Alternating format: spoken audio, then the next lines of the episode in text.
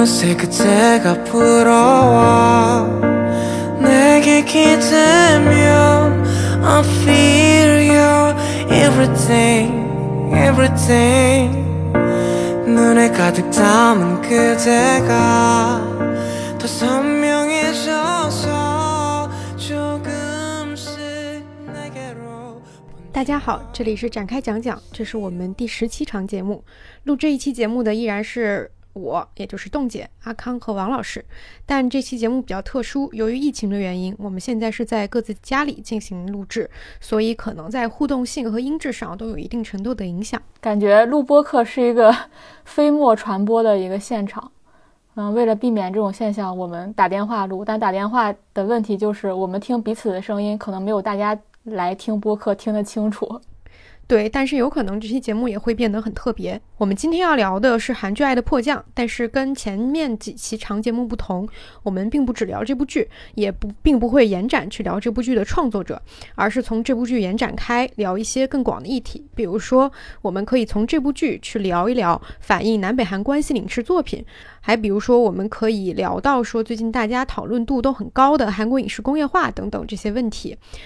呃，之所以以这部剧为代表，我觉得一个是它高度代表了韩剧的某种经典类型，另外一个就是它又加入了南北韩这样的设定，使得这部剧具备了一些国际意义。所以今天的内容呢，大概分为三个部分。第一个部分我们会讨论《爱的迫降》这部剧本身，包括它的情节、人物以及我们所觉得它的有的一些优缺点。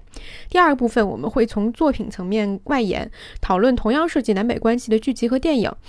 第三部分我们会拓展的更远一点，因为讲到影视工业，就不得不讲到《寄生虫》在奥斯卡上拿到四个奖项的重大突破。那么我们现在进入第一部分，先简单介绍一下《爱的迫降》这部剧。这部剧是 TVN 播出，玄彬和孙艺珍主演的十六集的一个爱情剧，导演是李正孝，之前的代表作品有《火线生活》和《浪漫是一册副刊》，呃，编剧是朴智恩。这个编剧比较有意思，他的最著名的作品应该就是《来自星星的你》啊，包括《来自星星的你》之后，他还写了《蓝色大海的传说》。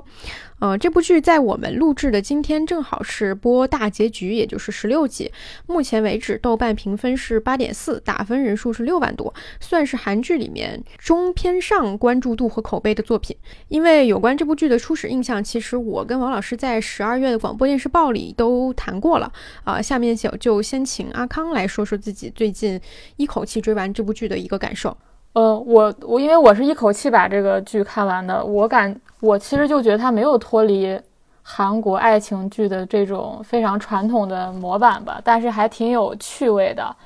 我觉得它前半部分我刚看的时候，我觉得是一个穿越剧，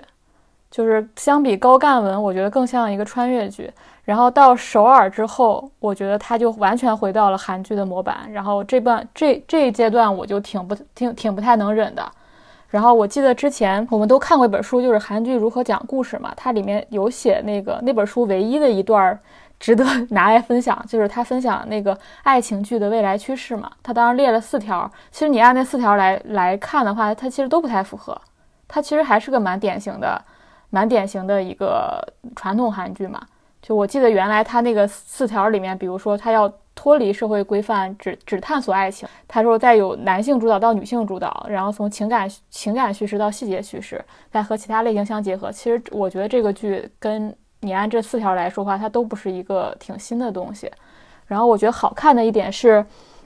这个也是大家公认的吧，就是南北韩这个关系的引入。我看很多人把它当做一种给爱情加呃禁忌。就比如说我们之前说《来自星星的你》啊，像鬼怪啊，就是因为。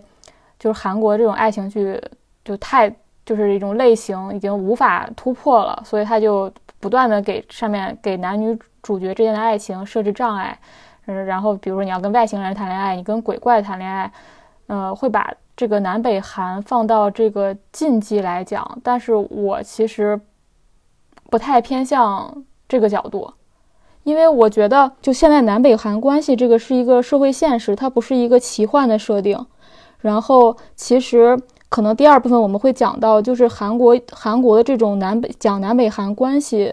的电影，也不一定是关系。比如它它发展出了一些类型电影嘛，比如说南北韩这种特工电影，它已经是非常成熟的一种类型片了。它其实，在电影当中非常常见，然后也是主要是以男性观众为主嘛，因为它主要是动作戏啊、悬疑为主。那我觉得电视剧也早应该出现这种，就是你偏当你这个类型非常成熟的时候，你在电影当中开发结果，那你在电视剧当中，你你一定会有，比如说更偏向女性观众的，呃，这种角度的出现。我觉得那它是必然会在这种电视剧。当中出现的，我觉得它更像是这个脉络的延续，而不是说纯粹的只是说我又给男女主角设置禁忌，再加上之前也出现过类似的电视剧，所以我可能更偏向这个角度的对这种东西的理解吧。再加上这两年不是，呃，韩呃韩国和朝鲜的关系，其实在那个文在寅就是做总统之后是有所缓和的嘛。而且我还看到说，他其实还提出了这个半岛的统一时间。他觉得二零四五年可能就是两边这个半岛就会统一。我更偏向于就是我刚才说那个角度，就是现在这个现实可以有这样一部电视剧，而不是说我纯粹只是觉得男女关系的禁忌已经被我写尽了，所以我要去找一个更新的突破点。就是虽然大家会说啊，那就是一个电视剧，它可能不需要什么现实的背景，但是当一个呃，就像韩国这种影视已经极为成熟的时候，它已经不需要说我对现实有多少的指涉，但它就是在现实之下非常自然的就出现了。所以我对这个剧，呃，在这方面南北韩南北韩关系这方面更偏向于这个角度的理解，然后。这个是我非常喜欢，然后我觉得它在这个框架之下，南北韩这个关系之下，有一些非常好的细节，呃，比如说他把那个那个朝鲜那个朴素的人情就写的挺挺好玩的。第二是就是我觉得他也抓住了一些南北韩的共识吧，就比如说我印象很深，就是他们在炸鸡店看那个韩国队和日本队的足球比赛，就是看那场比赛的时候，就你感觉就是就是。有一种共识在。再比如说，他把玄彬他在韩国的时候，他的危机的化解就不再是凭借特权了，而是就就就最近最新这一集嘛，就通过他做了很多好人好事儿，就让你觉得很超现实，但又很很幽默。而且他也呼应了，就是玄彬刚来韩国的时候，不知道你们有没有注意到，就是他跟孙艺珍刚见面的时候，孙艺珍跟他说：“你现在是在是一个资本主义国家，然后这个资本主义国家所有地方都受。”都在一个摄像头的监控之下，它跟刚才那个又是一个呼应。然后再包括说他们在朝在首尔部分，虽然我很不能忍，但是这里面我觉得还是有一些好看的点，是比如他又用朝鲜那种窃听的方式，这种非常政治化的手段，然后解决了一个韩国大财阀的阴谋。我就会觉得他把这个双方各打五十板这种，就是我没有说。天然，我是一个韩国的拍朝鲜，我就把朝鲜写得很黑暗，然后把然后韩国是一个呃富有的，然后发达的一个国家，就仅仅是这样，而是双方都有一点呃互黑的感觉，就是我比较喜欢这些桥段的设计。这个是我觉得我特别喜欢的部分。第二个特别喜欢的部分就是韩剧梗吧，对韩剧梗的一个吐槽。他借由其中一个小队员是一个韩剧爱好者，然后他经常跳出来会吐槽韩剧，就是我比较喜欢。呃，这种间隔的感觉，就是你进行到一个桥段，突然有个人，就是剧中人会告诉你说，这个时候该发生什么什么什么，就是一种自嘲吧。就他感觉他把一韩剧的很多东西给串联起来了，也不光是韩剧，就韩国影视吧，比如金秀贤的出现，他用了《隐秘而伟大》里面的一个情节嘛，再包括那个崔智友的客串啊等等，就是这些我都是觉得蛮有意思的。这这这两个大点是我。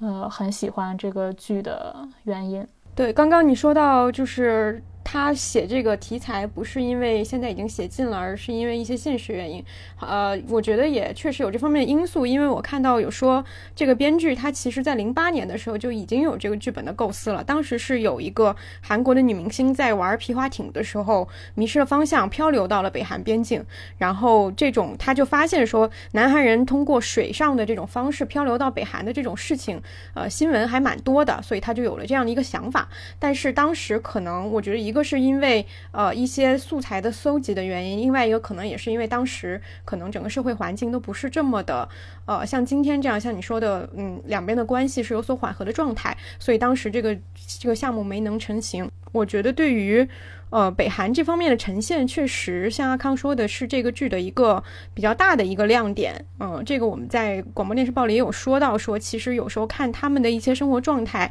就很像我们。曾经啊，或者说我们的父辈曾经的一些生活状态吧，有那种感觉，有一种怀旧的感觉。但是，而且我觉得这个部分不仅对于韩国观众是新奇的，或者说他们也有好好奇心的，然后可能对于我们，对于世界上其他国家的观众，他也会对这方面是。呃，比较好奇的，呃，我还看到有一个脱北的一个女孩在 YouTube 上开了频道点评这个剧，就说她这个剧里面的细节是多真实，比如说有电饭锅呀，比如说这种他们市场上卖的东西啊，等等这些东西。都是相当有现实依据的，啊，这部分的我觉得细节的呈现也是这个剧的一个优点之一。另外，我觉得这个剧之所以让我后来打消了对他之前的一些疑虑，呃，一个是像阿康说的，到后面他其实对于呃高干这一个标签的呈现的东西会比较少，而且一个优点是，呃。这个剧对于主角的刻画，或者说对于配角人物的刻画是很成功的。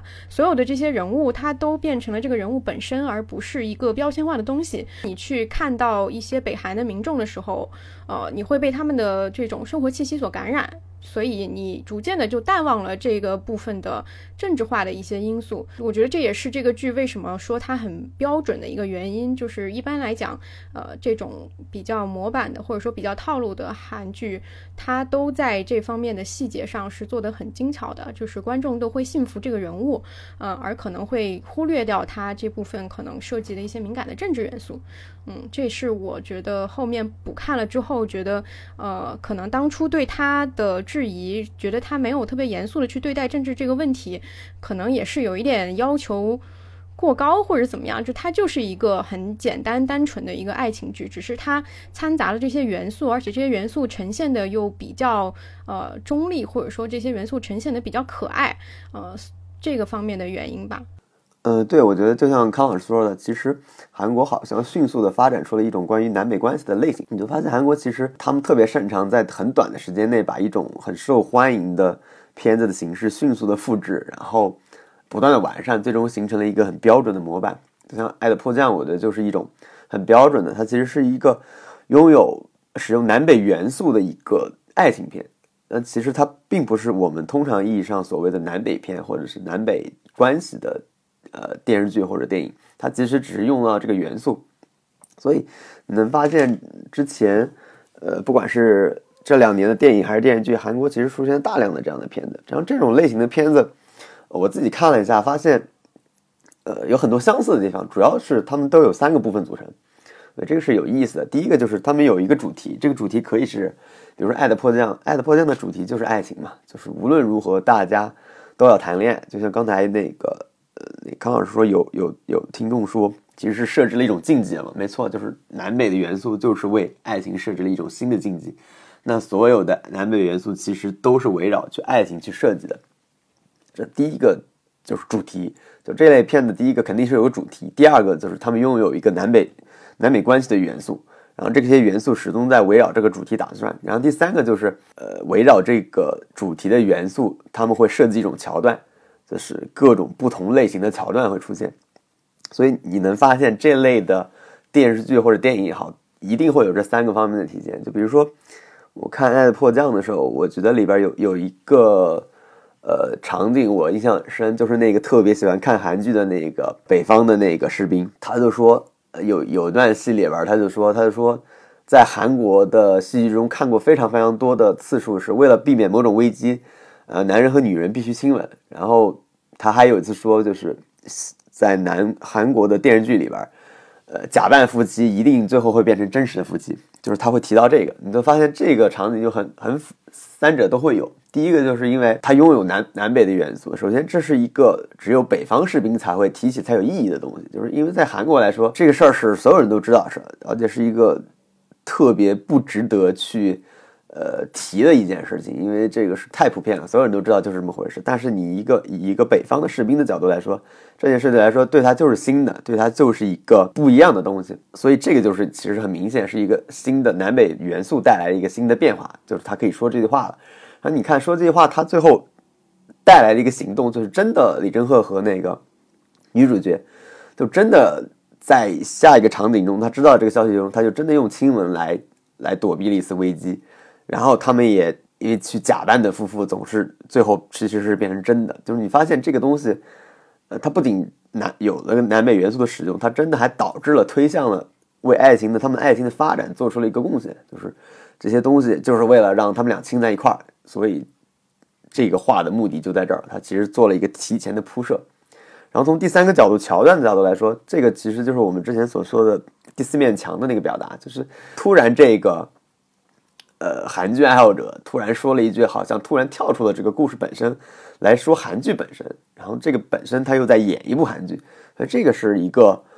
呃，这个其实就是一个桥段，这是在很多的类型片里边都会经常使用的一个桥段。然后你就发现，呃，在这个场景里面，这三个元素都有了。我相信大家如果自己去研究，你会发现这种不同的场景有包含这三个呃方面，有非常非常多例子。我觉得这个是有意思的，就是《爱的迫降》这部片子其实大量的使用了这种桥段，这种这种南北元素围绕爱爱情的这种这种桥段的使用，其实是一个比较成熟的又很全面的把这些东西处理的非常好的一个一个案例。呃，就我可以推荐大家啊看一个网站，也是我之前看的一个叫 TV Tropes，呃，TV Tropes dot 嗯 org 这么一个网站，其实它就是一个。关于桥段的，就是关于电视剧、电影、动漫或者游戏里边的固定桥段的这么一个网站，就呃主要是那个英文世界的电影了。但是我之前呃去搜，发现这个《爱的迫降》居然也在上面。你可以搜那个 Crush Landing on You，就能搜到。比如说什么叫桥段呢？就是你能发现，就这个网站给《爱的迫降》这部片子是归纳出了二三十个桥段嘛？就这些桥段。你能发现，在不同的电视剧或电影里重复使用过。你就发现，《爱的迫降》其实是一个非常成熟的运用桥段的这么一个片子。比如说，一个很明显的桥段，就是一个呃，在这个网站上，其实叫做 “Big Screwed Family”，就是一个大的、糟糕的、乱成一团的家庭。其实就很明显嘛，就是南韩的那个很糟糕的影视力的那个家庭，就是一个 Screwed Up Family，就是里边有一个呃。对，有想他不回来或者想他死的这么一种哥哥，也有一种一个一个什么样的母亲，一个一个很可能爱他的父亲，类似于这种东西。然后，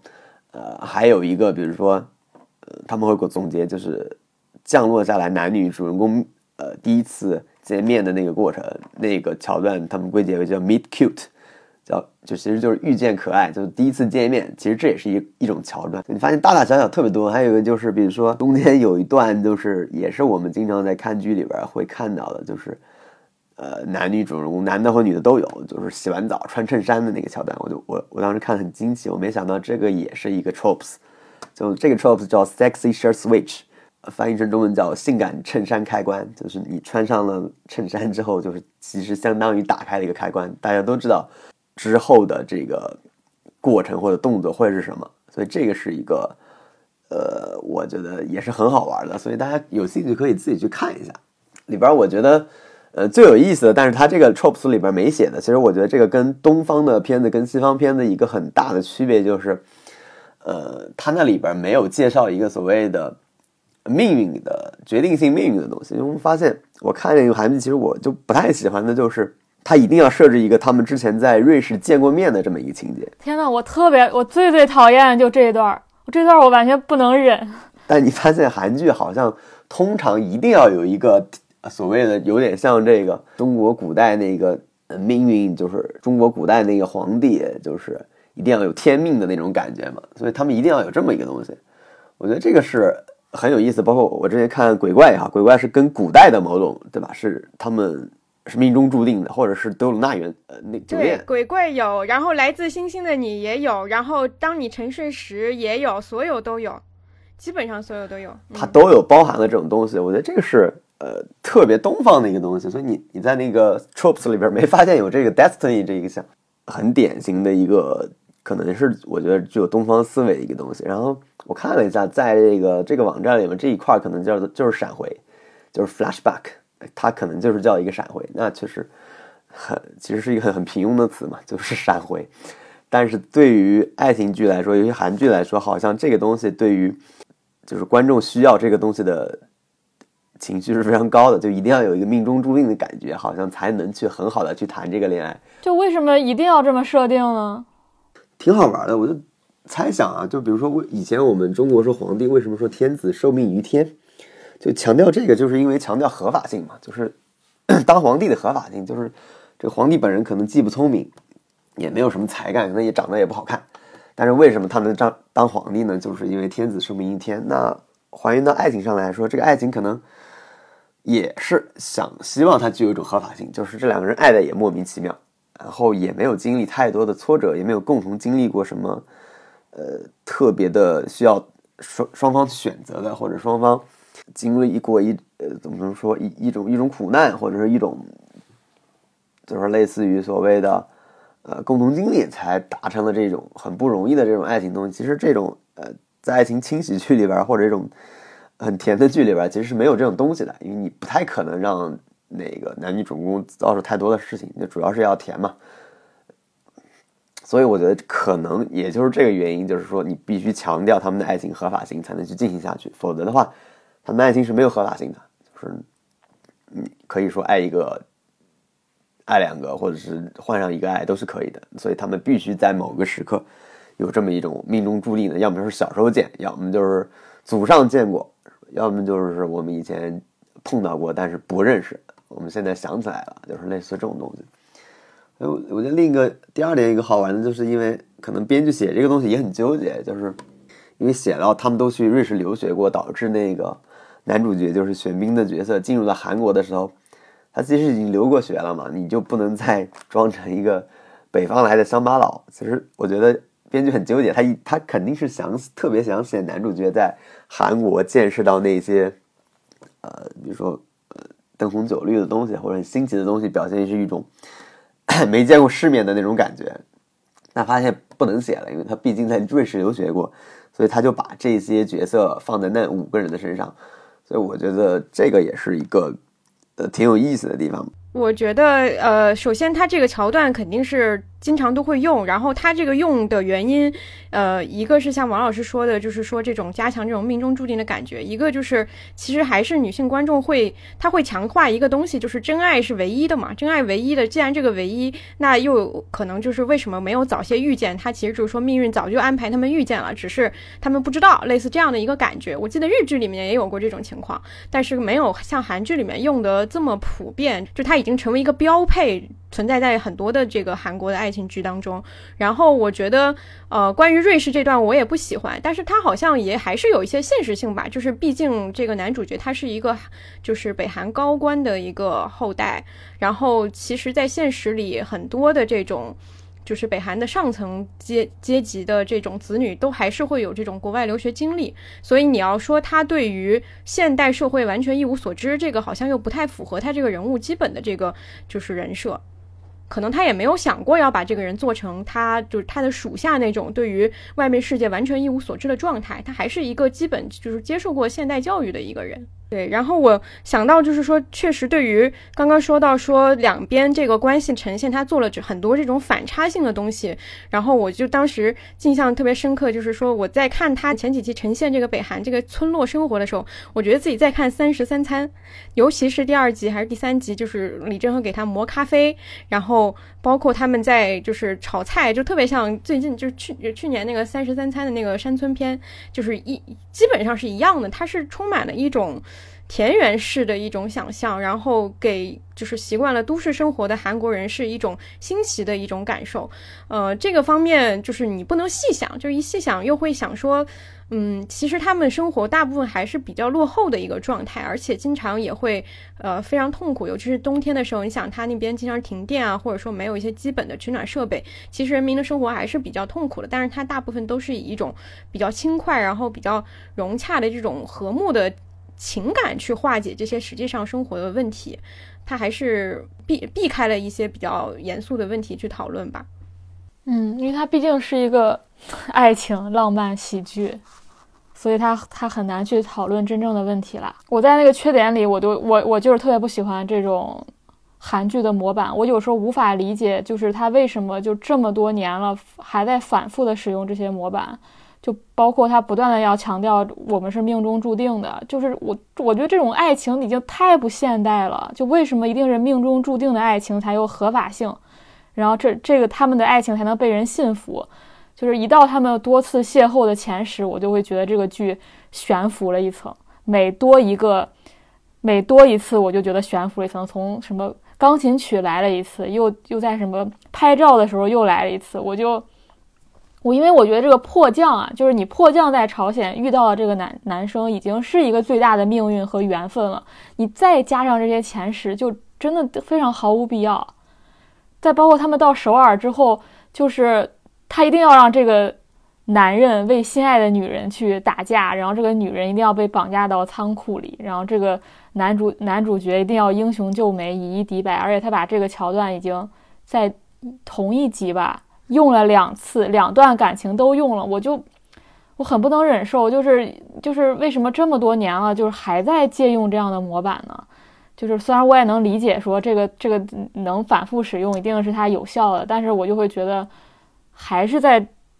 还是让很多这种爱情变得很很不现代，就很古老很古老的一种关系模式。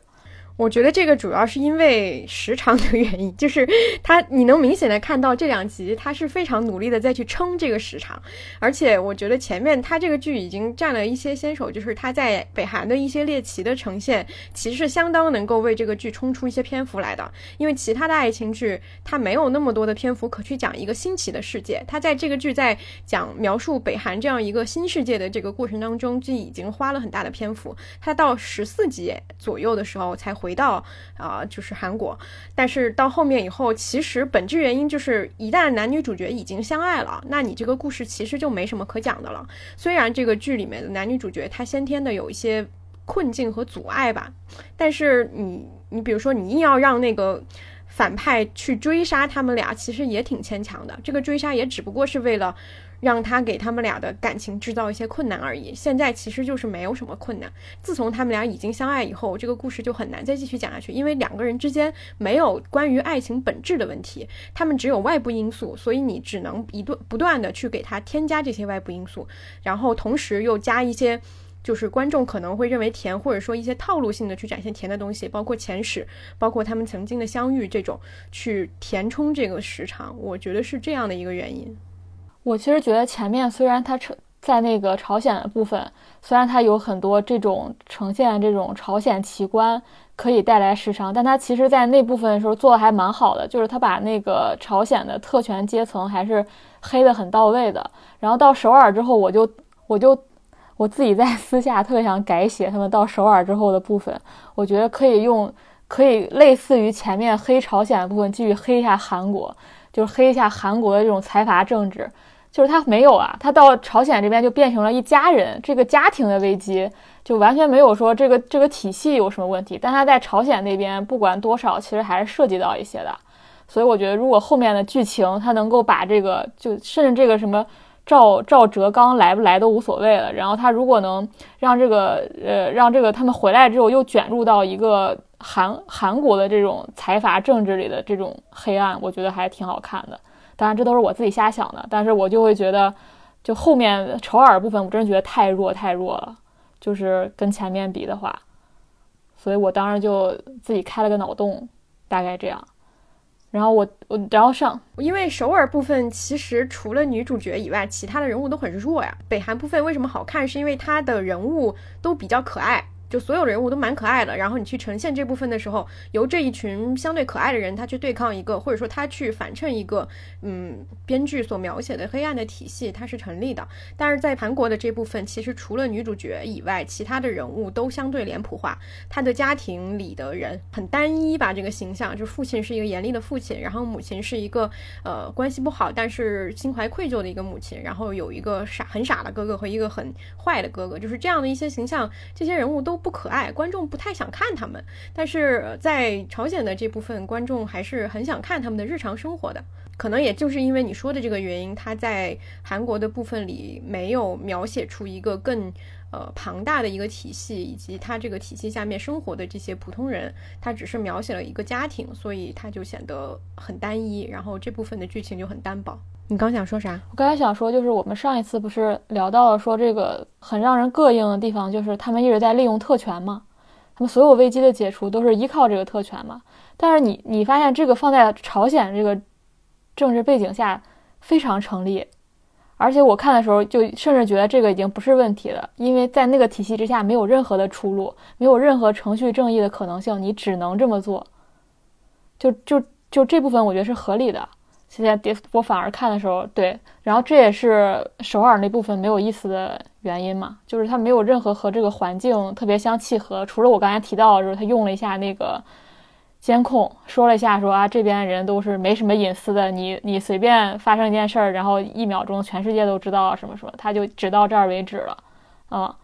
对我，我理解就是这个意思，就是说，其实它这个点是点出了，比如说两边反衬的是一个现代社会和一个相对落后的社会，相对落后的社会是人治的，然后在这个社会里，你唯一的一个渠道就是你的。呃，职位要比别人高，你的权力要比别人大，你才能赢。他是在反抗或者说在对抗这个体系。但是在韩韩国这边，你刚提到了这个就是监视器，这个其实它反反映的是现代社会的一个问题，就是你可能在这个社会里，你也没有隐私，或者说你的这种被监视或者说被窃听的这种感觉，其实是以一种更巧妙的方式存在于你的生活当中的，只是你没有察觉。他有提到这样的一个主题，但是他没有把这个主题深挖下去，他没有深挖。他韩国这个现代社会所面临的问题，所以他在这部分只是把矛头对准了财阀家庭内部对于权、对于财富的一个争斗，就很没意思。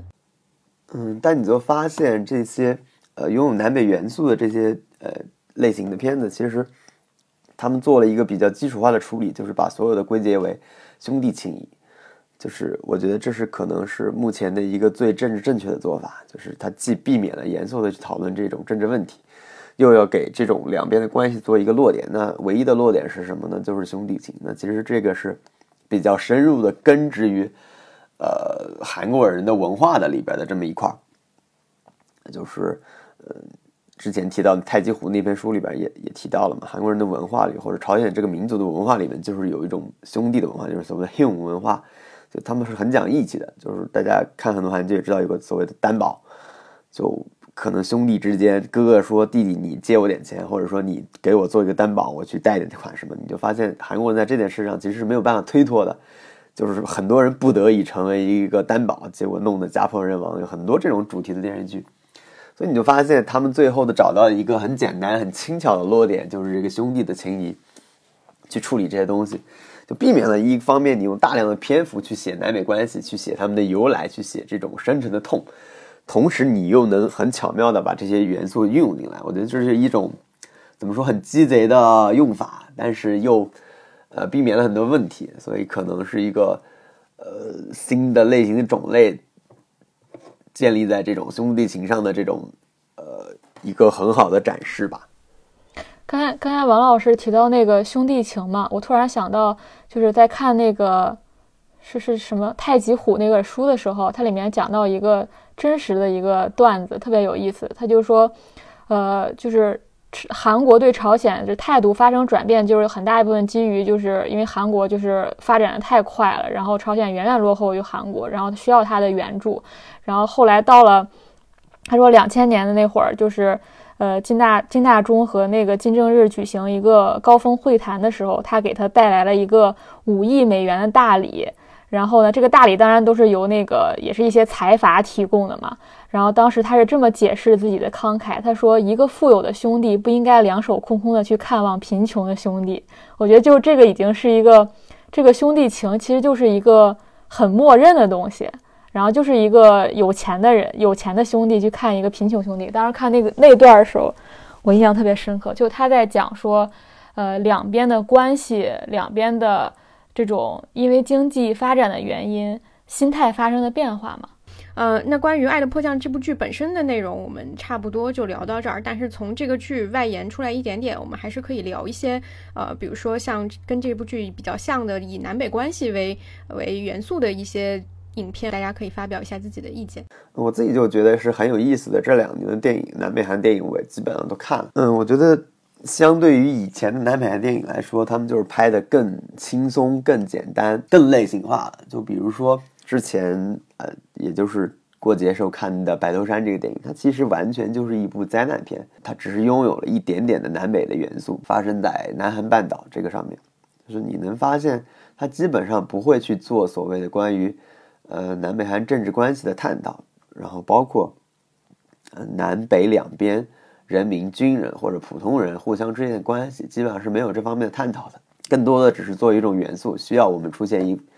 呃，几方阵营，比如说美美军阵营，然后这个南韩政府高官阵营，然后南韩的普通士兵阵营，然后北韩士兵阵营，北韩的呃官僚阵营。它其实只是需要有这么一些基本的。呃，设定才把这个东西放在这个半岛上，但它其实并没有真正的去讨论这个所谓朝南北关系。其实这个是我觉得这两年一个突出特点，包括之前我们所说的铁宇，呃所说的，然后我之前看的一个很有意思的那个韩剧，就是韩版的《指定幸存者》嘛，因为之前看过美版的，觉得没什么意思。就是白宫被整个被端掉了嘛，剩下的一个最高的行政长官就是一个搞环境的行政长官。呃，你发现美版没什么意思，就是因为你发现美国当时除了恐怖主义的敌人之外，其实也很弱了，已经没有一个所谓的头号敌人或者一个很紧张的局势了。它其实是撑不起来这类题材的，大家对这种题材是没有那么大的敏感性或者说紧张感的。但是你发现把这个同类的题材移植到韩半岛上来。就所有冲突的元素都出来了，比如说在这种类型的电影里边，你就会很容易出现几方势力的角逐嘛。比如说中国可以出来，呃，两韩韩半岛两边可以出来，美军可以出来，啊，甚至日本都可以出来。然后还有一个，比如说延边的朝鲜族也可以出来。你们发现这些都是一个呃极具这种冷战特色的，或者说极具紧张感的这种元素。就是他们可以大量的把这些元素使用在一个片子里边，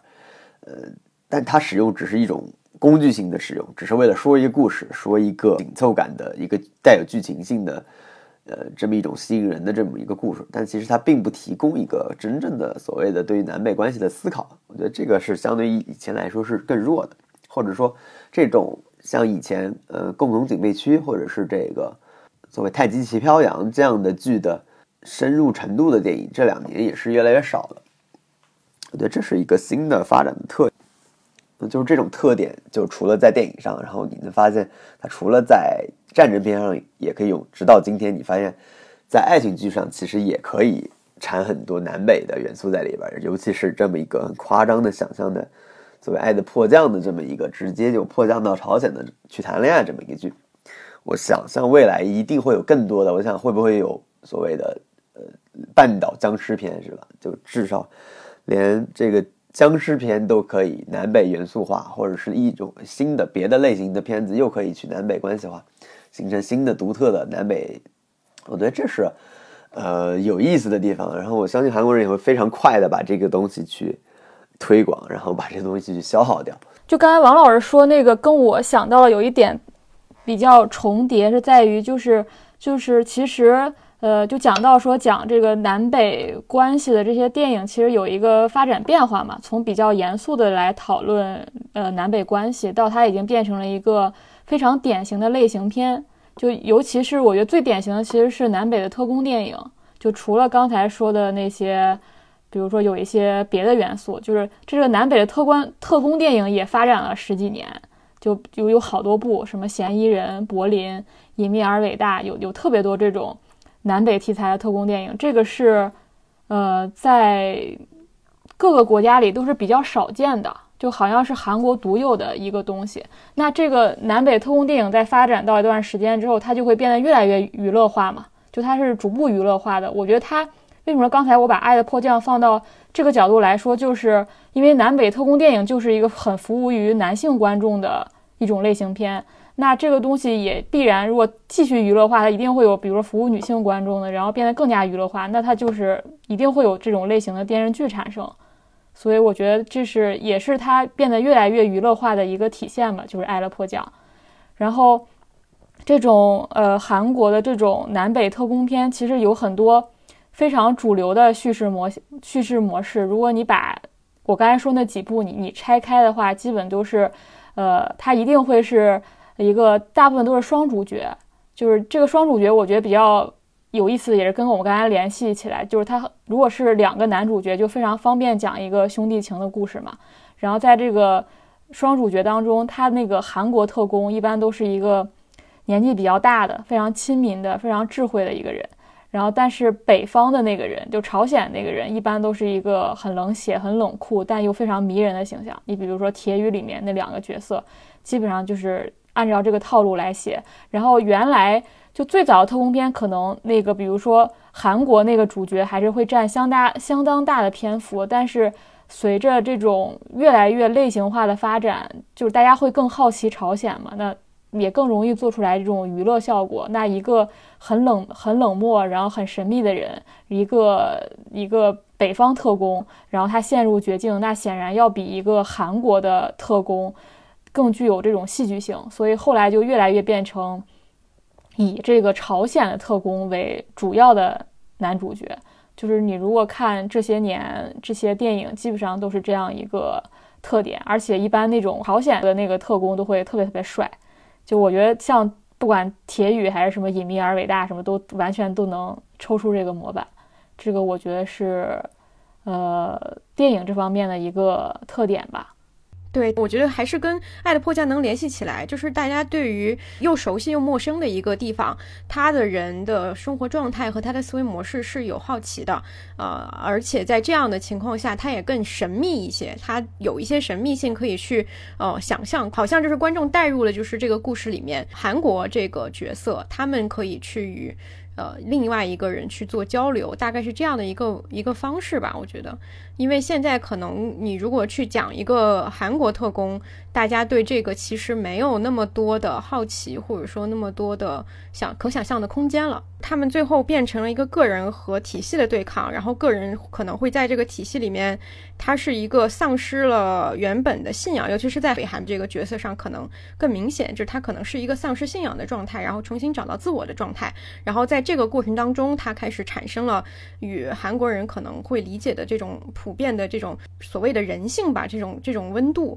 然后两个人才会结成这种兄弟情。包括说《爱的迫降》里，其实我觉得也有很明显的一点，就是你能看到。说这个故事里不是说分成两派，不是南边一派、北边一派，而是好人一派、坏人一派。好人是男女主角以及他们身边帮助他们的那些人，我们所有这些觉得可爱的人物。但是坏人是。韩国的财阀和北韩的军官和上层阶级，他是这样去分的。这个我觉得跟你说谍战的片子里面这种对立也是一样的，它不再是以国别为对立，而是以呃人性的好恶为对立。嗯，但是我想到这个，就是想到刚开始王老师有批评这一点，就是说好像现在都变成一个普遍的一个兄弟情的一个温情的模式。我就想问的是，这样的转变，或者说现在把这个议题缩到一个个人的程度，它是？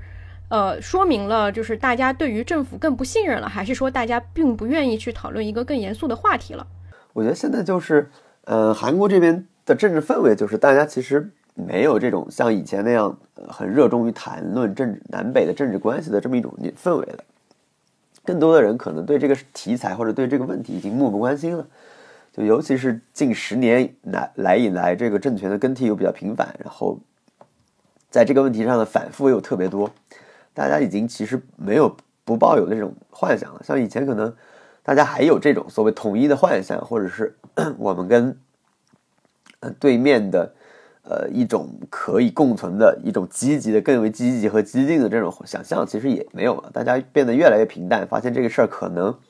在短期内或者在一定时间内都是没有办法实现的，大家干脆就不去想这些问题了。那结果就是，可能老一代的人还去想，就是所谓的我们跟那朝鲜兄弟，我们都是朝鲜族的这种人之间，我我们是有痛的，我们是一种，甚至是说我们之间是有更深层次的痛苦的。我们并不是简单的就是说我们提起兄弟，所以我我们就可以就应该在一块儿。这可能是就像我刚才说的，可能是大多数人简化的思维或者政治正确的这种想法。哎，OK，我们是一个民族的，我们就应该团结。但其实并不是。我觉得其实是，呃，就是哪怕是这种兄弟情谊里边，我们在以前的影影片里面，共同警备区里边，他都拍出了一种更深层次的痛苦。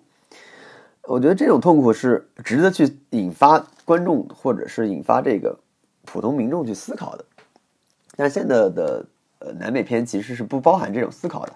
我觉得这一点挺遗憾的地方，只是把单独把这个元素拿出来去做一些加加工。我有一个问题，就是就是什么是以前的王老师所说的这种真正的南北韩电影里面，它所反映出来的这种痛，就是能不能具体一点？就是这种痛到底是什么？呃，所谓最深的痛，我觉得可以理解，比如说，呃，拿《共同警备区》这个片子，因为这个片子我是我挺喜欢的一个朴赞玉的片子。就你发现，大家现在所谓普遍谈论的兄弟兄弟情谊，其实并不是一个共识啊。它其实是你能发现两呃，就是两两个半岛的人民在长期的这种政治宣传或者这种洗脑之下，对对对方的这种仇恨态度，并不是一句“我们都是兄弟情”就可以化解了。你发现要在化解这个过程中，是要付出巨大代价的。两方的人民和士兵在，比如说在共同警备区这个片子里边，你需要互相取得。呃，这个信任是需要付出生命的代价的。他这个，你需要在这个过程中不断的进行选择，不断的进行，呃，跟自己的信仰、跟自己的意识形态做各种各样的斗争，最后才才能达到一个所谓的兄弟情谊。我们都是，呃，共同的一个民族的这么一个东西。这个东西并不是说嘴上说它是一个政治正确的概念，它就可以完成的。它是真实的，需要拿鲜血去去拿生命去兑换的这么一个东西。所以我觉得当时在看那个片子的时候，给人的震撼是非常大的，它是非常残酷的一个事情，而在现在可能更多的时候，我们只把它作为一个概念，作为一个呃议题，作为一个我们所所所使用的一个工具来看待。那其实大家呃这两年可能更少的去想这个概念背后怎么去达到的这个过程。我觉得这种东西的呃反思也是越来越少，但也有可能之前已经谈透了，或者谈的很高了。呃，现在大家往另一个方向去发展了，去更呃呃娱乐化的去做这个事儿了。呃，因为我刚刚一直在想说，如果我们在一个电影或者说像《爱的迫降》里面，它其实提倡的这种兄弟情，其实它是一个绝对正确的东西，就是人与人之间的真诚和理解这种东西是就是能抵抗一切的。它大概是这样的一个主题，这个主题也是最不会出错的。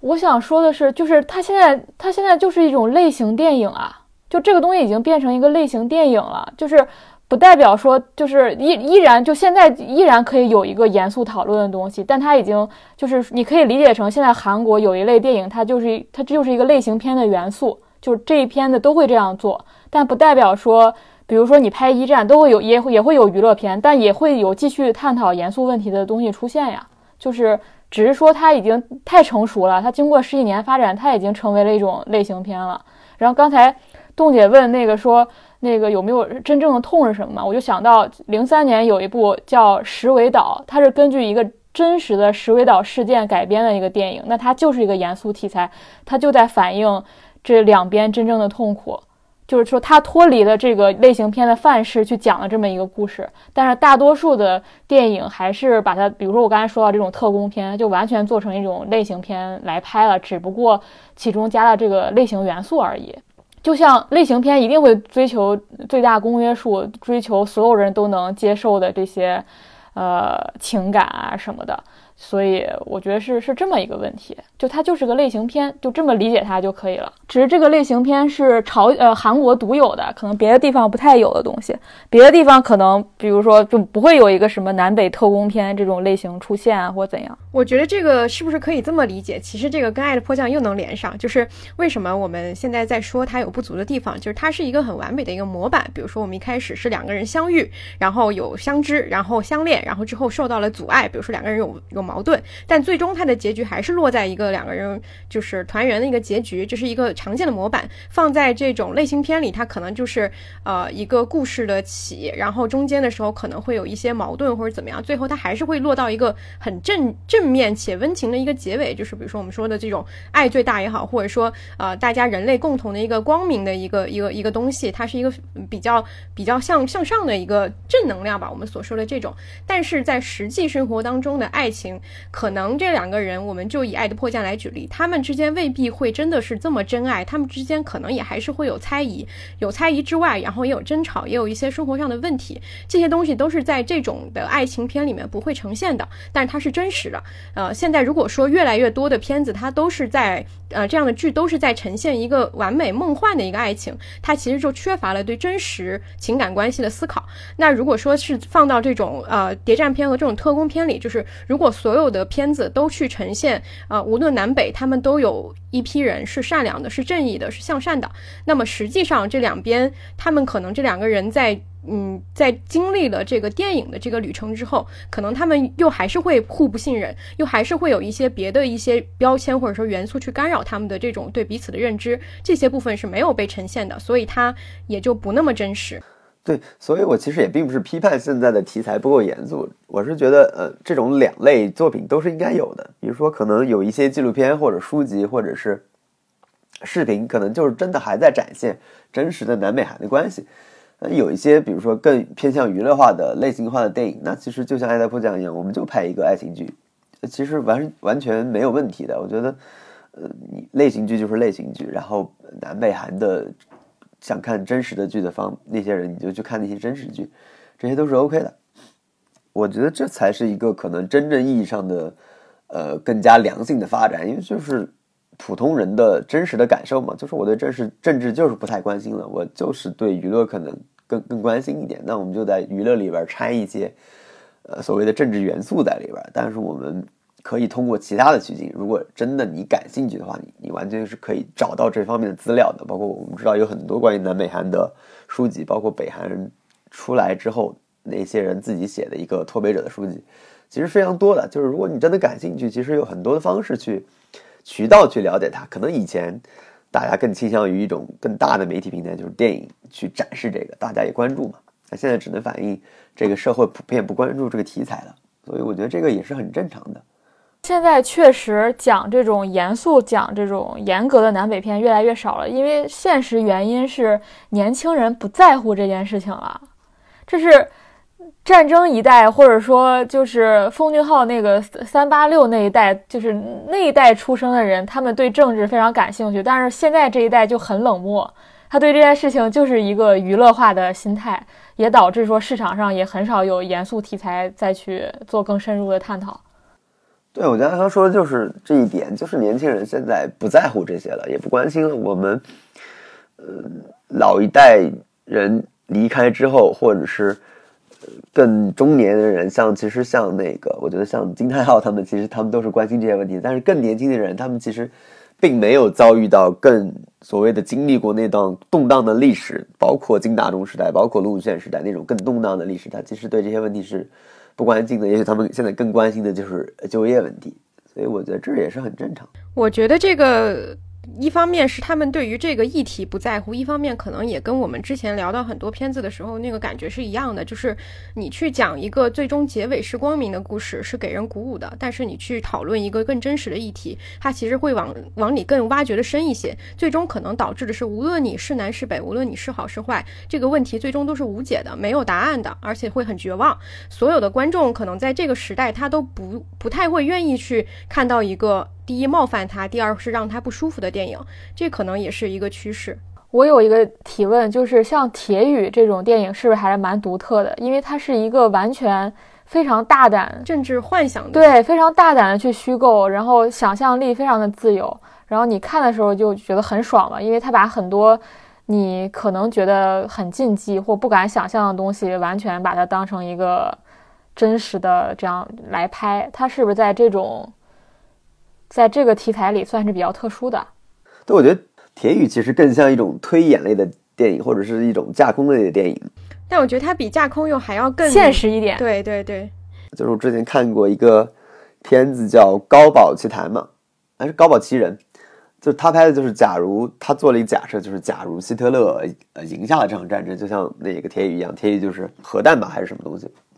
他其实做了一个假设，然后假设一种情况，然后去。完成后面的这部分的推演嘛，这个其实是一个我觉得铁鱼有意思的地方，就是他做了一个呃政治幻想性的这么一个一个东西，我觉得这也是有意思的。它是它是依据现实去，就像你说的去推演的，它是就是政治幻想嘛，它是根据现在的，它跟现在的一些国际格局有很强烈的关系，它并不是完全架空出一个朝代，或者说假设一个未来，它还是有很强的政治性，这个是它的特点。而且我觉得这种类型也在现现在在全世界可能能拍这种类型的国家也不多，就是有很多。就我就不直接点名了，就是这种类型，只有少数几个国家有可能，他们有这个这个就是现实基础去想象它的发展，比如说像朝鲜，对吧？北南北韩这种，它是有一些现实基础在的。但是你去想象，比如说你就想象欧盟拍这个，好像就没什么那么大的意思，有这种感觉。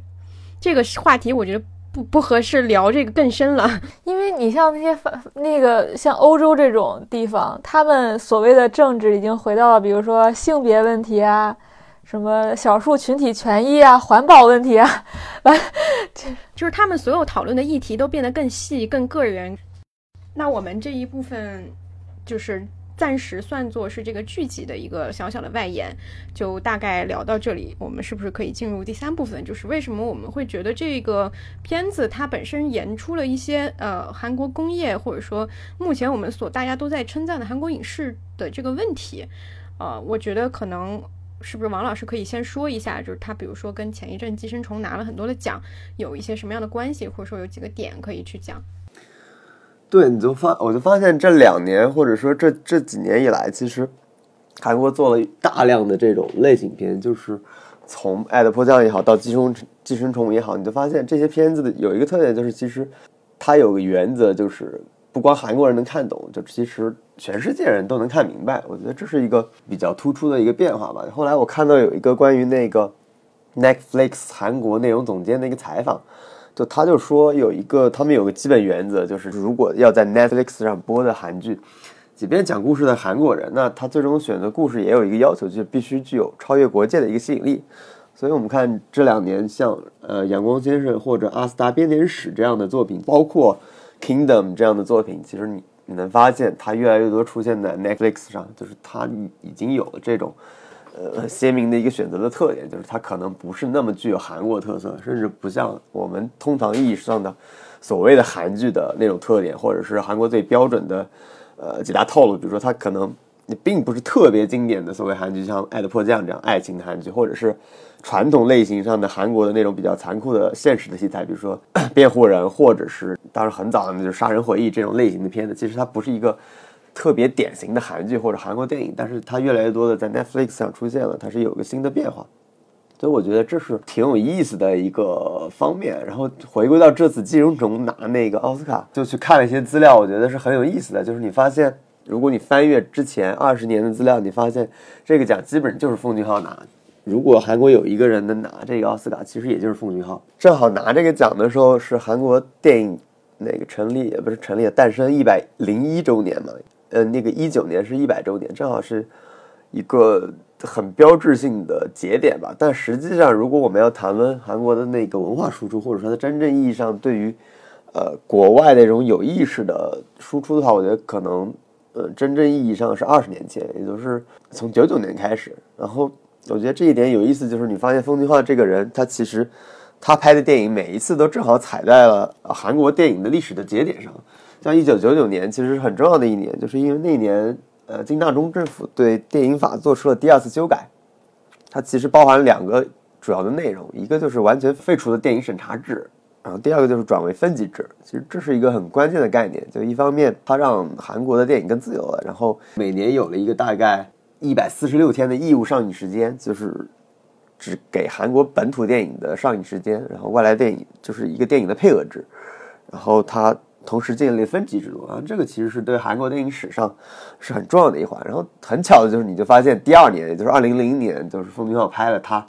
呃第一部作品，就是《绑架门口狗》，就是等于是他在解禁之后的第二年就有了一个新的作品。然后在三年之后拍的《杀人回忆》，就是《杀人回忆》呃这部片子当时的分级是十五岁以上。所以，如果没有这种电影分级，其实奉俊昊是出不来的。包括《杀人回忆》这部作品，其实是不会存在的。所以，他正正好好的踩在这个节点上。呃，另一个有意思的点，我就发现，因为这次奥斯卡，大家也看到颁奖的时候，有个 CJ 集团的副会长，呃，叫李美静，他也出出席了这个颁奖典礼。这个人也很有意思，就是他其实是在韩国国内是一个很知名的，就是呃韩国电影国际上的一个推手。他其实也是在正好是在九八年、九九年期间成立了 CJ 集团的第一第一家娱乐公司，也也在从那时候开始开始建立 CJ 自自己的电影院。所以这是一个我们现在看来像是一个巧合，但我觉得就是一个有意识的行动，就是正好韩国政府的政策呃解禁政策出台了，然后大的电影集团公司也开始有意识的做了，然后同时电影导演也也出头了，就是风云浩、朴赞郁那么一代导演，其实正好都是在九九年那个节点上。我觉得这个是我们回头看，已经之前他们二十年前已经很有意识在做这件事儿。我觉得还有一个风云浩很有意思，就是零六年卢武铉当总统的时候，韩国政府又进行了改革，就是把原来的那个配额制的时间上缩短了一半。就其实它的好处就是让更多优秀的电影、更多的优秀的剧本得到拍摄嘛，而不是像以前可能如果是义务制的时间很长的话，那就很多很水的电影也会拍。然后这个这一年恰恰好好就是奉俊昊拍的《汉江怪物》上映了。这个有意思的又一点就是，又因为拍了《汉江怪物》，导致他在下两届的韩国政府中，比如说李明博政府和朴槿惠政府里边，因为《汉江怪物》的这个拍摄，奉俊昊其实被封杀了。后来出来一个很有名的那个电影黑名单，那个电影黑名单被爆出来，正好是在二零一六年。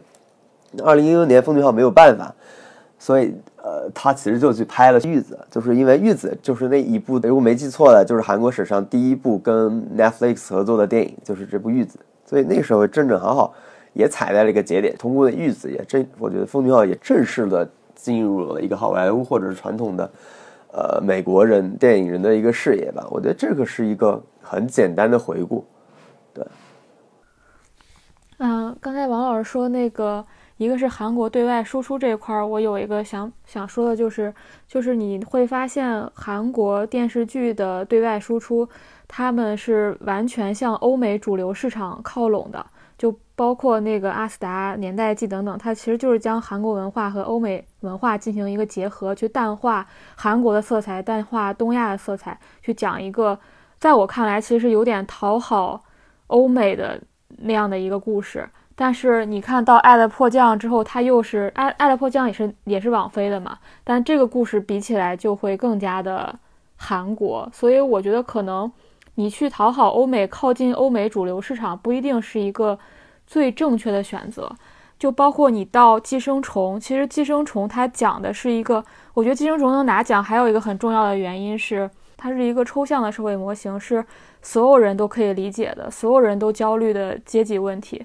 呃，是一个全球性的问题，而不是像之前，比如说《卧虎藏龙》啊，再包括一些当时伊朗的电影啊，或者再再小众的一些电影能拿奖，其实就是很多是提供的是一种文化奇观，或者是提供的是某个国家自己的命运。但是《寄生虫》其实讲的是一个。我认为是一个全球问题。奉俊昊是学社会学的嘛，虽然他社会学据说学得很一般，但是我觉得他还是用了一个就是抽象出来，就像社会学当中的一些模型一样去拍了一个电影。所以我觉得他在对外输出上，好像《寄生虫》是一个非常非常准确的能打通，就是对外输出你你你这么一个文化的一个一个点吧。我会觉得你相比之前《阿斯达年代记》这种，再包括。呃，其他韩国电影相比，那《寄生虫》能能够取得今天这样的成绩，我觉得这个也是一个很关键的一点。另外就是王老师提到了，就是奉俊昊，就是相当于他踩的节点都非常的准确，呃，非常的准，然后导致他每一步都是。非常成功，所以他才到才能到今天这样一个最终就是韩国电影结出果实的时候，是他他去摘到了这个果实。那我觉得其实是你是先得有一代人的命运改变了，你才能可能有说其中一个人是运气最好的。我觉得奉俊昊他其实是就是那一代韩国电影人的代表吧，他们好像称之为那个。三八六世代就是六十年代末出生，然后八十年代上大学，到九零年代他们就三十几岁。就是说这一代导演，他们从非常底层上就建立了韩国电影的美学，然后包括他们所有电影所表达的主题都是非常一样的，就是政治压抑，然后八零年代的民主化运动都对都对他们产生了非常大的影响。那我那奉俊昊其实就是其中的一员嘛，就是我我觉得是那一代导演都是都是这样的，只是奉俊昊可能是其中就是踩点踩的最准的最准的那么一个人。然后包括我们提到那个杀人回忆，它其实就是完全具有暴力嘛，就社会环境的暴力。它可能不不是像那个出租车司机或者，呃，一九八七黎明黎明前那一天那种电影，是一个完全讲政治环境有多么压抑、多么暴力的一个电影。但它讲的是整个社会环境的，呃，暴力。所以当时奉俊昊他的成长环境就是生活在八十年代那种军事独裁和。政治暴力的这么一个环境当中，那一代导演，那一代人的导演其实都是在这样一个环境当中诞生的，所以他们他们的电影，我觉得有一个特点，他们一开始就是呃怀着一个强烈的类型化的期待，但同时在表达上又是因为呃这一代人有共同这样成长背景，又是一个非常本土化的关注现实的这么一个表达，然后把两者非常好的结合在了一起。就是我因为年前有去跟。戴锦华老师做一个采访，然后他说一个我我特别有启发的点，他就说，就是韩国电影就从来没有说一上来就没有说我是要效仿好莱坞的，而是我要取而代之的，就是我完全上来就是呃把一切都用的是类型化的手段，但又加上这一代导演的成长背景，又同时非常具有本土化的表达，然后我就由此想想到了我们的第六代导演。因为我觉得去年其实有一个很有意思的现象，就是中国进入三大电影节的导演还是第六代，就是王小帅的那个《地久天长》，呃，娄烨的《兰心大剧院》和那个刁亦男的《南方车站聚会》。你会发现，就是这么多年过去了，依然在这种世界舞舞台上活跃的还是他们。当然，可能因为第五代导演已经全都去去做最大型的所谓的大片儿。然后或者说已经彻底堕落了，成为了国师或者怎样，但是第六代好像永远是没有长大，依然在写他们非常早期的时候想要表达的主题。这么多年过去，他们依然在坚持做这件事情。然后你再拉到跟韩国电影人对比，你会发现非常相像，就大家都是出生在六十年代末。奉俊昊出生是一九一九六九年，贾樟柯是九七零年，娄烨是一九六五年，王小帅是一九六六年，就是大家都是出生在六十年代末，然后也都是在八十年代自己少年时代的时候遭遇的这个国家非常重要的政治事件，然后也非常关注现实，也也一直在借借用电影的媒介来表达现实。但是你就会发现，这个命运太不一样了。中国这些电影人现在，我觉得不得不说，就是审查时代带来了太多的限制。我就看到第六代在跟呃韩国这一代电影人比，我就非常感慨吧。这个感慨不光是说你没有更大的舞台、更自由的表达，包括你没有办法跟国际上最好的资本对接。比如你不就不可能跟 Netflix 合作，就先不说你有没有呃自由表达的空间，你连这样的钱、这样的钱你可能都拿不到。所以，这是我当时看到《寄生虫》拿奖的时候一个很强烈的感受吧。但是，我觉得唯一让人兴奋的就是，我觉得刁亦男还是很有可能的，因为我们今天的一个表，今天我们的一个主题不就是韩国可以将似乎一切的东西都变得类型化嘛？不管是什么类型的电影、什么类型的电视剧，它都可以非常工业的、非常类型化的去不断的输出。我觉得刁亦男有点反过来，刁亦男是给文艺片里加类型元素，或者说给类型元素里加上文艺片的一些气质。我觉得它是一个很很独特的东西，然后同时它现在在国际市场上也很受欢迎。我觉得这可能是中国电影唯一让人感到欣慰的地方。然后我去年也非常非常喜欢《南方车站的聚会》，然后我觉得。目前可能最能在国际市场上站住脚、最能带来新东西、最能把类型和艺术结合、找到一种新的表达出路的人，就是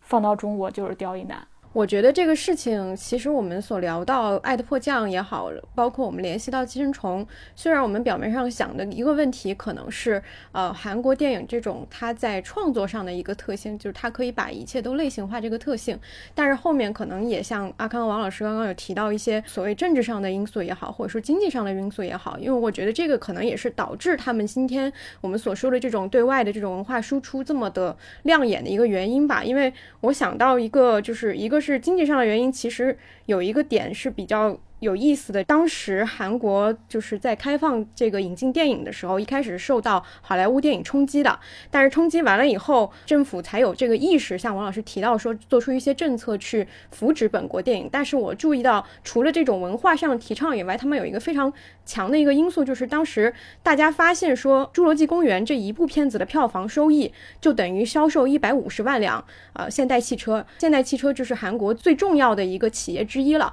也就是说，他。他们发现了发展文化产业是有利可图的，是我们去做一部像《侏罗纪公园》这样的大片，我们可能就能获得很很高的一个经济的一个收入。所以这个事情，我觉得经济上的支持也是他们决定要发展这个文化产业的一个原因之一。因为我这两天在看一本书，然后他就提到说，一些比较大的国家，它的市场规模也是很大的，所以它有利于降低那些必需公共品的固定成本。但是在世界经济一体化的这个情况之下，小的国家反而可以更有效。的去利用这个国际市场，我觉得这个点就是为什么奈飞在东亚这边的一个。最开始的合作合作对象就是韩国，或者包括说我们今天所说的台湾，需求就双方都很需要对方的这个合作。因为我刚看了一下，我们有提到说韩剧在奈飞上播放嘛，其实它分为两种，一种是自制剧，就奈飞自制剧，就是我们看到了像《王国》也好，或者说是《喜欢时秦响铃》，以及我最近看的那个《我的全息恋人》，这些都是它的自制剧。这个自制剧的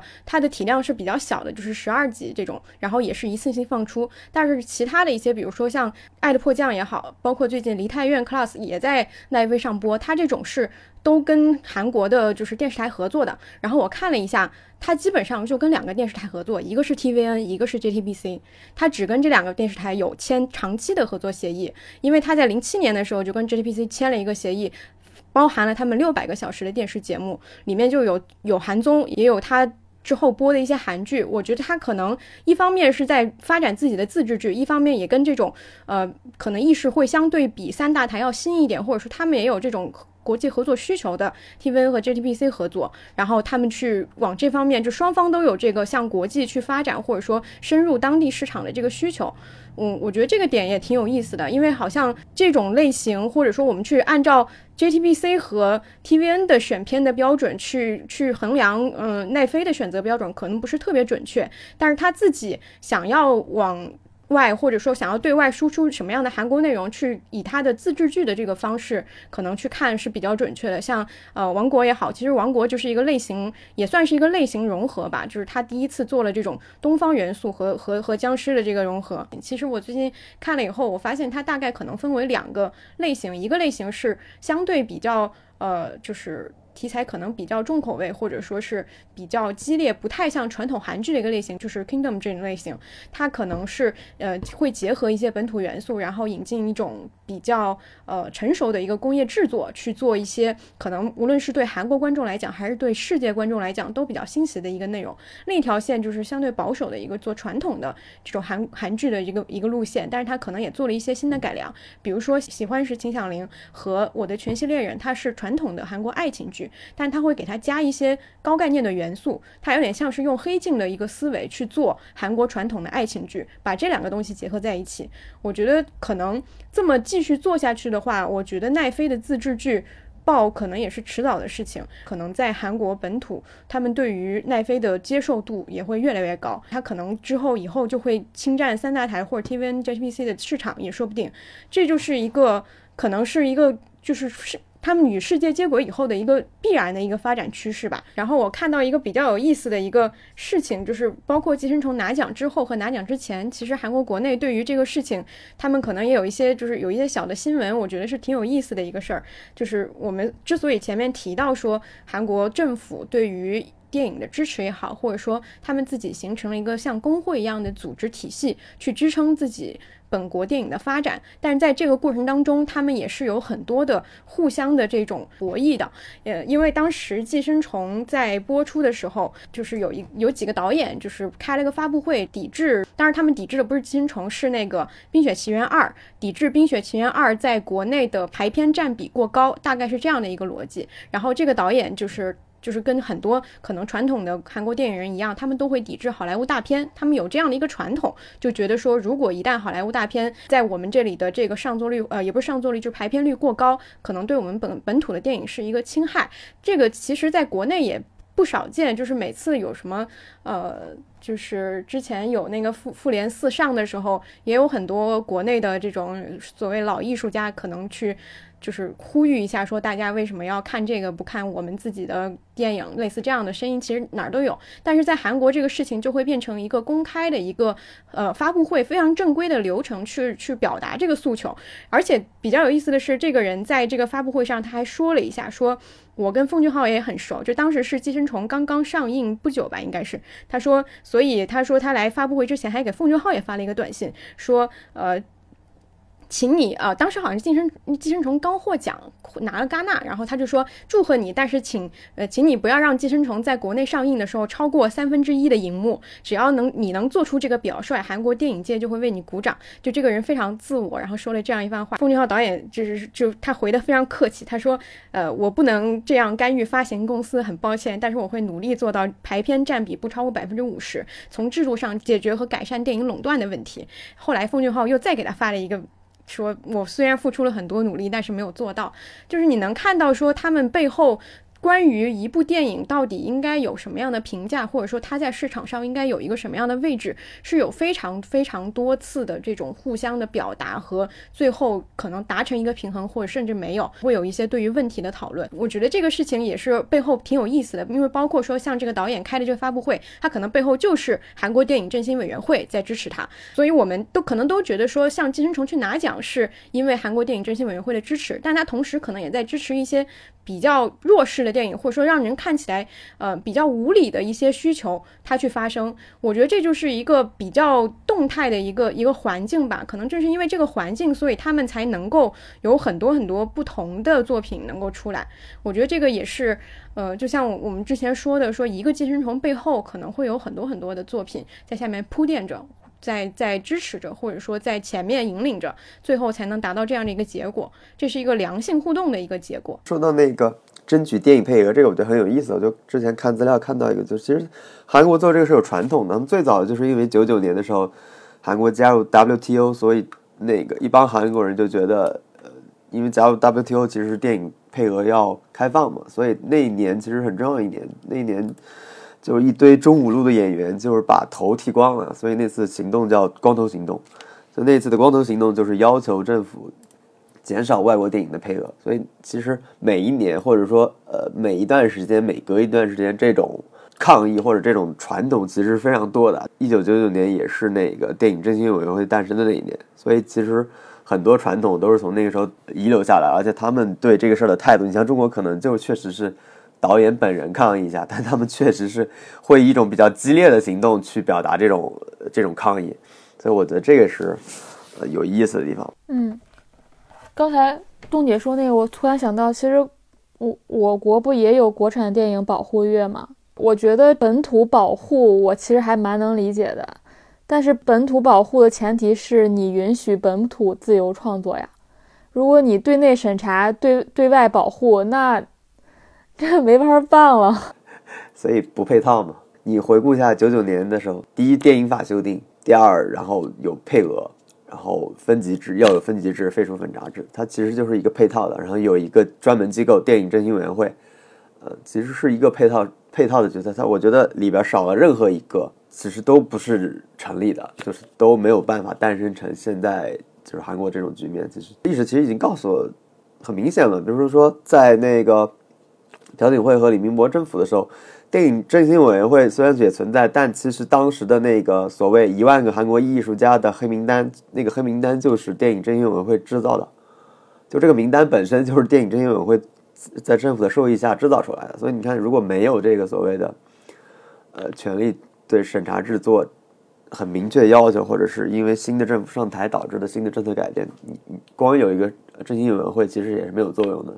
所以它都是一系列完整的配套的设施在一块儿，才能说真正推动整个电影产业的发展。对，因为我刚刚又想到，就是之前不是有特别火那个台剧，就是《想见你》嘛？《想见你》其实。前一阵就是因为它红了之后，有很多很多的采访去分析为什么这部剧能火。可能我们从剧作上也好，或者从演员上、拍摄上这些都能去分析。但是我觉得有一个非常根本的一个原因，台剧为什么能够兴起，是因为台剧在这个世纪初，就是两千年到一零年，其实是它我们印象当中最辉煌的时候。那个时候他们做的台剧是什么类型？是爱情剧为主，而且爱情剧就是大量的偶像，就是当当时的那个台湾的明星也是最红的啊。我们小时候。是看着这些东西长大的，这个东西在当时他们流流行，其实不不能称之为一个工业吧？我觉得更多的是一个，嗯，可能有一点像韩剧，可能早期的时候它是以一些爱情剧轻松的，然后呃没有特别多的社会话题的深度，但是会吸引大批女性观众的这种模式，它会有点像，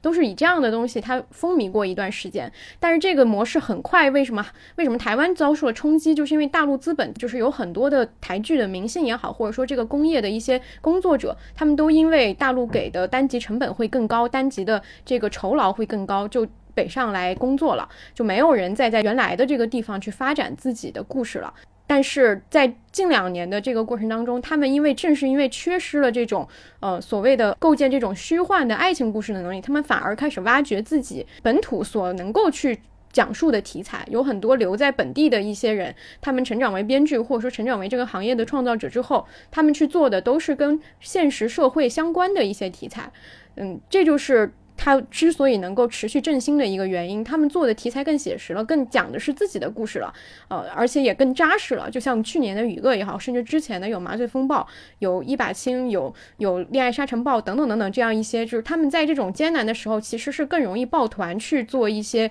集体的一些东西的。然后在这个过程当中，他们也会去写一些自己更关心，而不是可能去考虑观众更爱看的一些一些故事。然后现在，它渐渐的发展起来。也是一个非常顺理成章的事情，而且接下来如果也跟韩国一样，他们可能会更需要这种国际社会的国际这个经济市场的资本的注入，比如说奈飞，比如说 HBO 可能会跟台湾的这种台剧有长期合作，那他们就也解决了钱的问题，其实就没有什么后续问题了，呃，他也可以继继续再发展下去，因为他们写电视剧也是不需要立项的。我当时最羡慕的其实就是这一点，就是他们做任何题材，只要制片人觉得 OK，那基本上是没有任何问题。韩国也是，就是电视剧也是不需要审查的。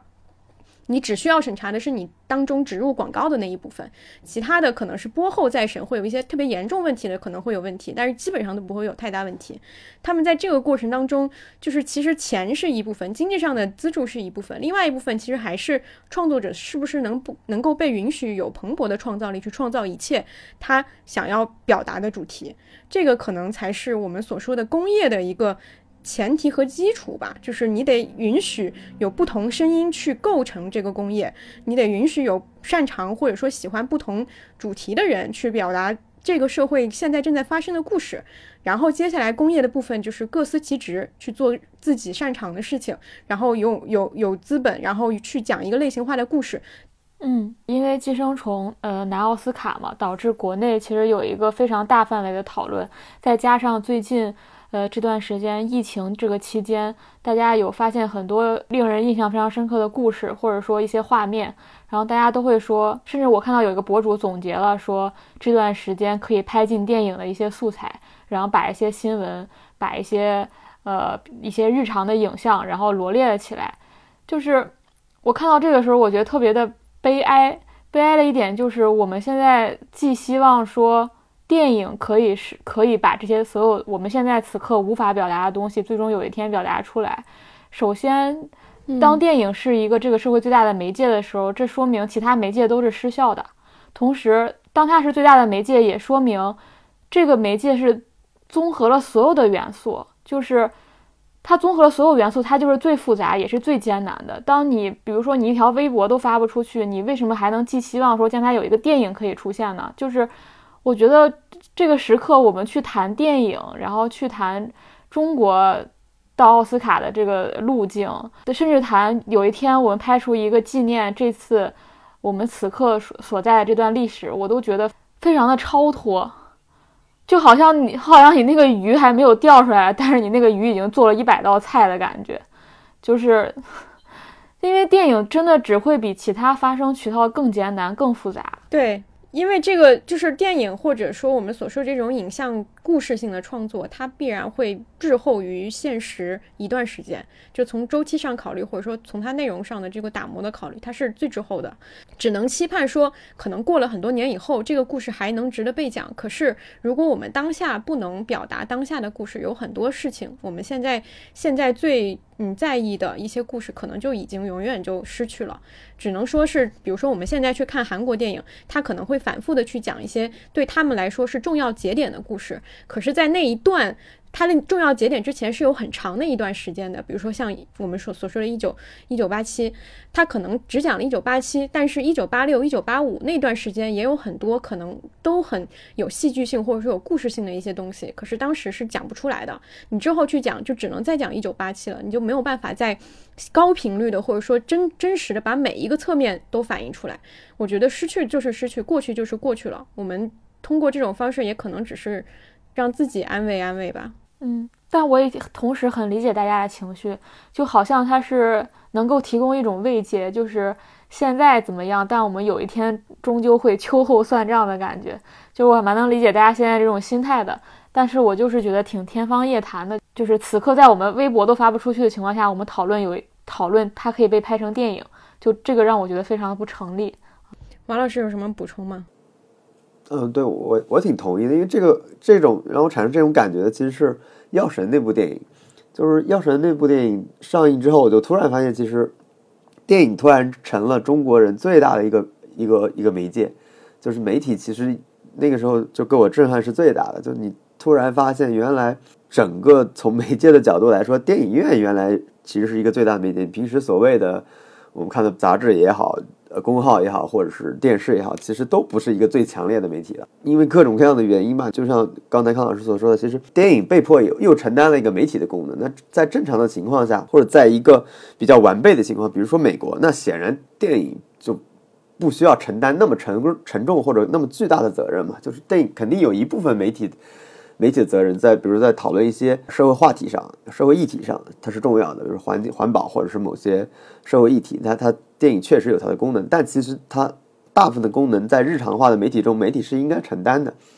就导致因为我们日常化的媒体这个没有办法发挥它自己的效用，导致大家把所有的希望堆在这个电影的头上。我觉得这个确实是一个这两年或者是几年以来一个特别大的一个一个变化吧。就是刚才二位也都说了，其实就是那些大家可能是一种希望感吧，或者是一种没有办法的办法。但我自己觉得从呃，疫情这件事上，可能记录本身是很重要的。就是你你你在做想做一个深刻的记录之前，其实记录不深刻的记录本身也是很重要的。因为我自己看封城期间，其实有很多视频，很多那个 vlog 作者拍那个武汉封城日记，我觉得就是一个很好的记录。它其实并不是说要求它在这个世界上有多大的深刻性，就可能我们回过来头来看。呃，要求它是一个具备讽刺性的、深刻的、带有强烈情感的这么一个东西，这个可能就是电影未来能提供给我们的一种慰藉或者啥。但是我觉得没有必要把所有的事情都堆在电影的那一上面，或者把所有的的希望都放在那。那其实我们现在是有各种手段可以记录我们现在生活的。比如说我我们自己同事就会做一个日常新闻的记录，因为大家知道，就日常新闻其实很多新闻一出来之后。要么就被删减，要么被删掉了。这段时间每天其实发生了大量的新闻，产生了大量的故事，但其实没有一个综合的平台或者一个统一的东西能把它完完全全的记录下来。就是我们其实就按时间顺序记录就好了。我觉得这个你光把这些东西记录下来，都是一个呃具有价值的事情。它产生的社会意义，或者说你希望这个电影承担的功能，它也是可以承担的。只是我觉得可以采用各种各样的方式，呃，去做这种承担。就是我觉得没有。必要，我觉得也是没有可能给中国的电影担上这么大一个担的。我觉得是确实也不太现实。对，我觉得其实我最近看看一个书，然后他就提到说，其实，在这种重大的事件发生的时候，为什么我们会对电影就是寄予这样的厚望？其实是大家希望有一个载体去帮助他去记忆，就好像我们每个人都想要有一个硬盘，里面装着我们可能不不想丢的一些东西一样。其实这个东西是有这种承载的意义，就是大家希望有一个东西，好像就像一块纪念碑，或者说是一个博物馆一样，它陈列着我们曾经经历过的这个事情的方方面面。所以这个其实是对我们来讲是一种安慰，但是可能在现实的情况。没有办法去做到，没有办法去立这个碑，没有办法去真的像一个电影或者说我们所说的一个文化文艺作品去呈现这个的时候，其实我们每个人自己的记忆也是很重要的。他有说到说，个体记忆也可以成为对历史的一种抵抗，在思想和言论不自由的情况下尤其如此。就是我们自己也应该去做自属于自己的一个记忆，不管是不是能够最终能够有有一些什么样的作用，但是我觉得这个事情也是我们自己应该做的事情。很好，这个结尾可以。鼓掌！没想到上升到这了。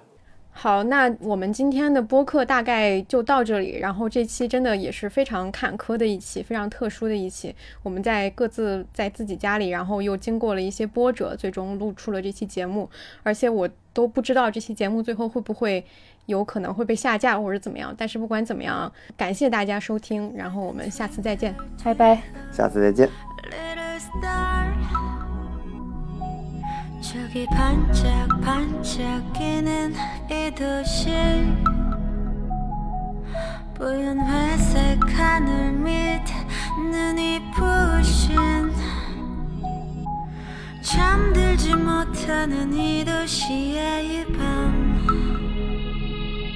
높은 빌딩 숲그 사이 어딘가.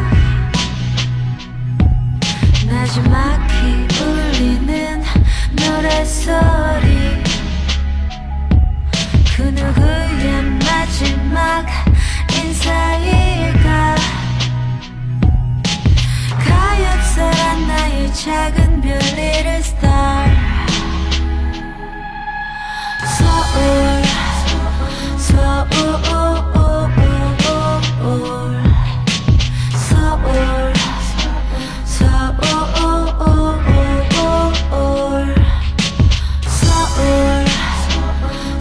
울